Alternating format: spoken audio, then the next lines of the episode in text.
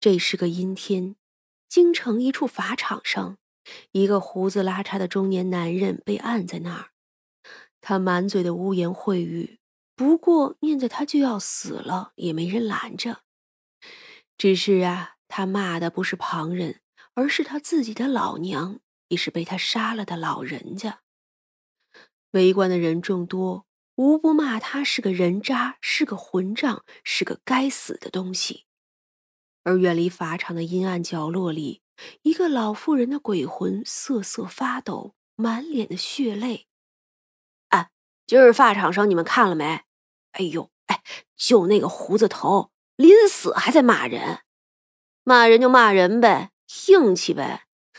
就是啊，没抵住那铡刀，还不是叫人砍了头了？哎，是哎，那胡子头着实不是个东西。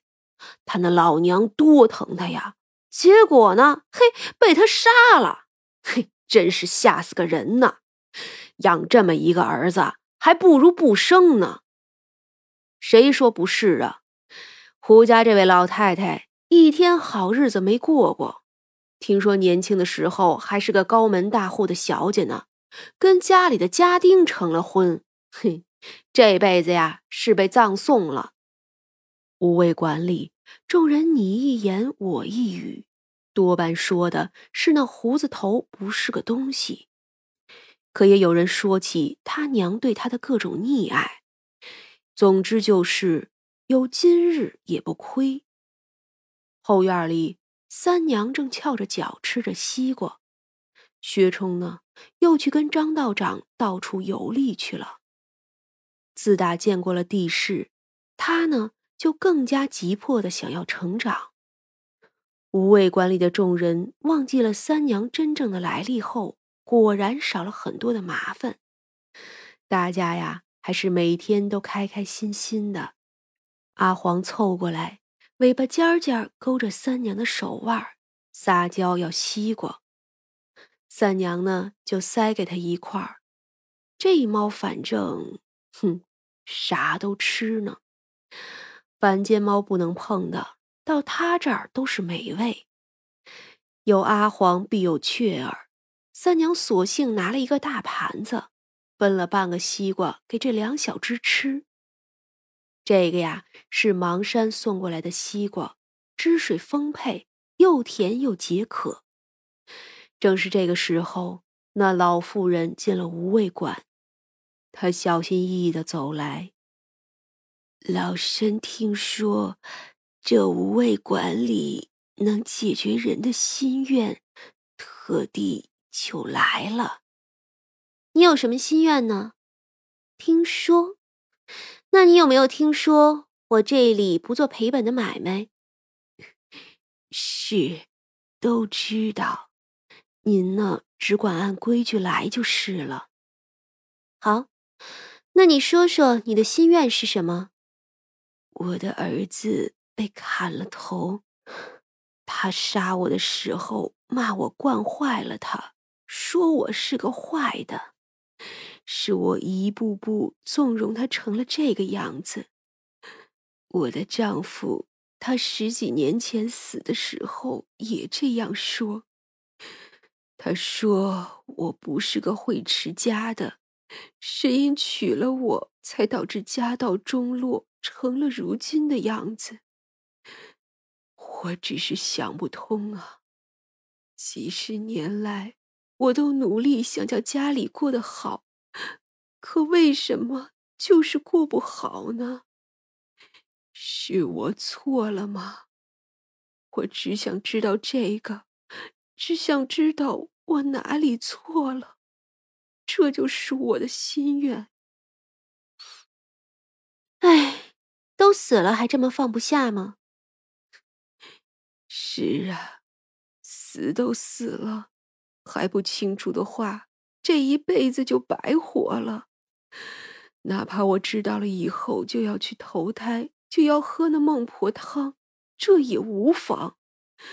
就算知道一刻，那也是好的。不然到什么时候才能放下呢？好，就如你所愿。三娘一挥手，水镜出现，那胡冯氏的生平就出现在了水镜中。这冯氏啊，出生在一个富庶的家里，那时候他爹是个秀才，他娘呢也是十里八乡的美人儿。虽然生在这乡下，倒也过得极好，家里有不少地，还有几个帮工的人。他爹呢是个很有用的读书人。没有几年就中了举，进了朝中做官去了。不出十年，就已经是地方的一个县令。虽说是个芝麻官儿，可县令这官儿吧，自古就是很神奇。因为皇权不下县，所以这县的老爷就是一处的衣食父母，一处的土皇帝。正好他爹管理的是临京城下一个很富庶的县城。冯家统共有三个孩子，这冯氏是最小的一个，自然自小就受尽了宠爱。虽说比不得别的高门大户，可也是衣食无忧。这样的童年将他的性子养得十分的天真。到了十八岁，他还没有出嫁。虽说这个年岁也不算太晚，总归呀，家里是着急了。可他呢，竟喜欢上了一个小厮护院，也就是当年的老胡。这老胡啊，别的本事没有，一把子力气倒是有。人呢，长得又好，虽说家境贫寒的厉害，可倒也是个好人。一开始家里死活是不同意的。一个县令的女儿嫁给上峰家的孩子，那都是高价。就算想要低价，城里富商不少，怎么就不能嫁了？如何能嫁给一个小厮？只是啊，架不住女儿喜欢，爹娘也着实疼爱她。最后啊，还是冯大人拍板，嫁吧。不过这老胡就不能做小厮了。自然给他安排了一些差事，就当个小吏吧。因怕女儿以后受穷受委屈，冯夫人给女儿安排的嫁妆本就不少，临时啊又加了很多，都是能变现的。同时给她的还有田产和铺子，反正啊是足够丰厚了。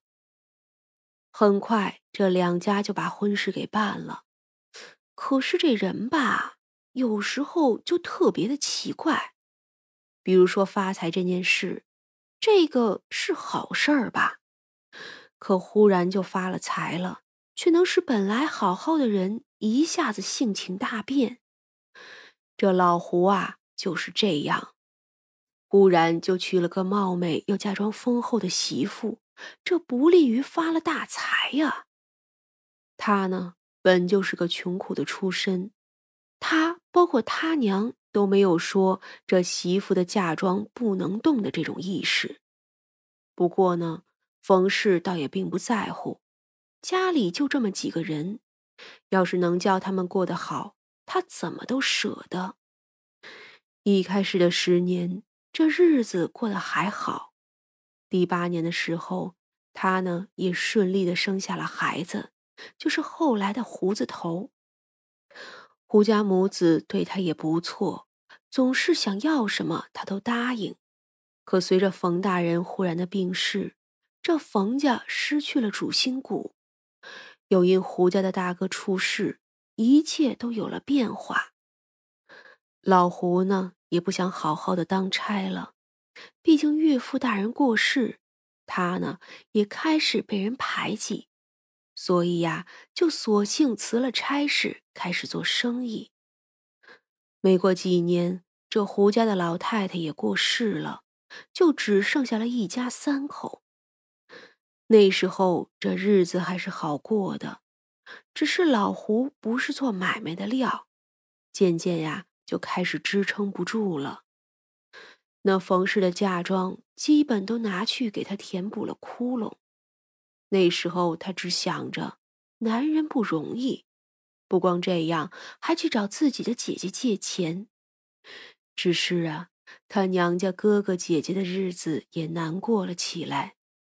正是从那时候起，一切都变了。老胡的买卖终究没能维持下去，只好关门了。而他呢，习惯了张嘴问冯氏要东西，索性啊，就在家里吃闲饭，顺理成章。